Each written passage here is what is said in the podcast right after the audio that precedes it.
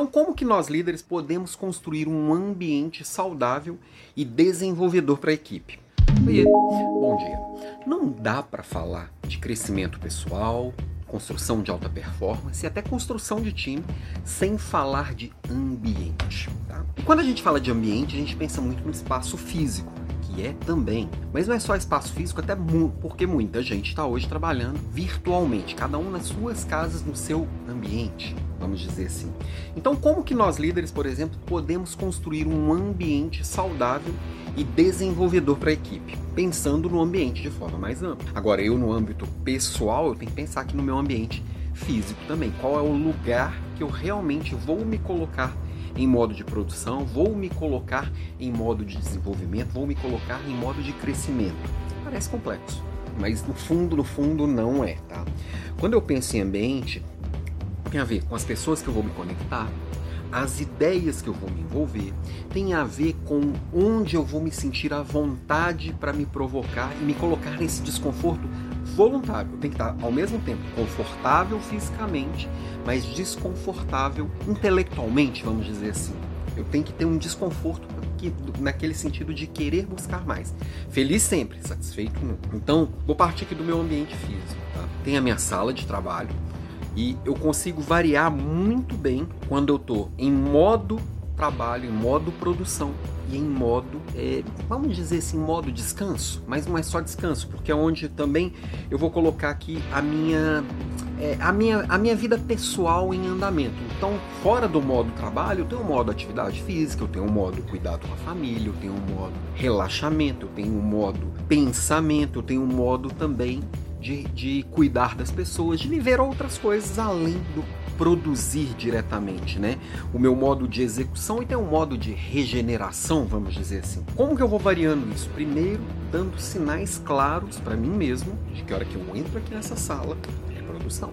Vou construir. Se eu tenho um trabalho fora, se eu vou visitar um cliente, se eu vou é, fazer algum trabalho na rua, se eu vou resolver alguma coisa fora desse ambiente, como que eu levo este mesmo modelo mental junto comigo? Quais são os símbolos que eu vou dar para mim mesmo de que aquilo ali está sendo construído? Olhando para o âmbito pessoal, eu preciso construindo essa simbologia. A gente funciona muito bem através de símbolos que dão essa clareza. No fundo, no fundo, a gente biologicamente está preparado para gastar o mínimo de energia possível. Então, quanto mais simples for, eu não vou precisar ficar pensando, nossa, agora eu estou trabalhando ou eu estou me regenerando? Eu estou executando ou estou regenerando? Estou descansando ou eu estou executando? Se eu dou mensagens mais claras, que eu não preciso ficar pensando, raciocinando e construindo tudo do zero cada vez, vai funcionar melhor, tá? Então, se eu construir esses símbolos, pum, a coisa se torna mais automática. Partindo do pessoal, olhando, por exemplo, para a equipe, é a mesma coisa como é que a gente constrói isso? Como é que eu provoco, primeiro, que as pessoas da minha equipe também construam esses ambientes? Também se coloquem em contato com pessoas que vão estimular este crescimento, ao invés de pessoas que vão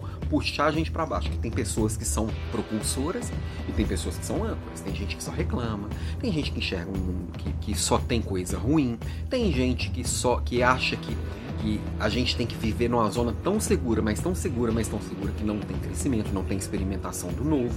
Como é que eu evito um contato tão próximo com essas pessoas no dia a dia? Não estou falando que você tem que se afastar totalmente das pessoas que fizeram a sua história, de algumas pessoas da família, de algumas pessoas até da nossa infância, que vivem assim, eu só não preciso estar com elas todos os dias e a hora que eu estiver com elas eu preciso entender que aquela visão de mundo é dela. Na hora que eu ligar um telejornal, coisa que eu não faço há tempo, mas se eu vou assistir lá um Jornal Nacional, eu tenho que entender que aquilo é a visão de mundo do editor daquele jornal.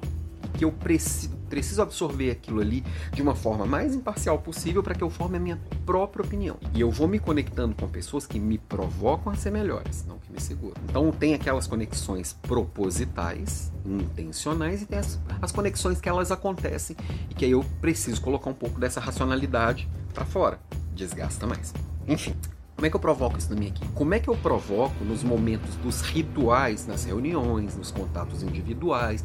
Como é que eu provoco a pessoa a parar para refletir sobre o ambiente dela? Onde você trabalha? Como você faz seu dia a dia? Ah, trabalho muito de carro porque eu faço visita cliente o dia inteiro. Como é que é seu carro? Como é que você faz esse tipo de visita? Como é que você organiza a sua rota? Como é que você se planeja? Como é que é no contato do cliente? Como que é a sua abordagem? Posso passar um dia fazendo essa, essa, esse trajeto com você a partir da sua casa? Dentro dentro do seu carro com você é diferente. Porque eu consigo ir percebendo, eu vou através de perguntas, nunca de julgamento. Perguntas, eu vou perguntando para a pessoa para que ela vá fazendo a reflexão e a partir do ponto de vista dela, da pessoa, a realidade dela, ela vá ajustando. Porque não adianta eu enfiar a minha realidade e a minha percepção de que é um ambiente enriquecedor para o outro. Porque você é diferente de mim eu sou diferente de você. Dá pra, aprender, dá pra eu aprender um monte com o seu estilo de vida, com as suas verdades? Óbvio que dá. Dá pra você aprender um monte de, com a minha? Também é óbvio que dá. Agora, se você tentar viver a minha realidade, fato, não vai dar certo. Se eu tentar viver a sua realidade, fato, não vai dar certo. Porque sou eu, você é você. Bom, mas resumindo aqui um papo meio filosófico, parece filosófico, mas é bem prático. Dá uma olhada à sua volta. Como é que você está se organizando? Você realmente consegue se colocar em modo execução quando você chega no seu local de execução? Você consegue se colocar no modo regeneração quando você chega no seu local de regeneração? Você se conecta a pessoas que te impulsionam, te aprisionam ou te puxam para baixo? Você consegue provocar isso na sua equipe também? Porque, ah, não é, não é, não. é simples. Não estou falando que é fácil, estou falando que é simples. Faz essa reflexão, aproveita a sexta-feira, aproveita o final de semana, repensa tudo isso aqui e comenta aqui comigo um pouquinho. Hoje sai é, o resultado do, da enquete aqui para a gente definir a Leader Class da semana que vem. Mas olha para sua equipe e traz esse papo na conversa com eles. Beijo para você, tenha um ótimo final de semana.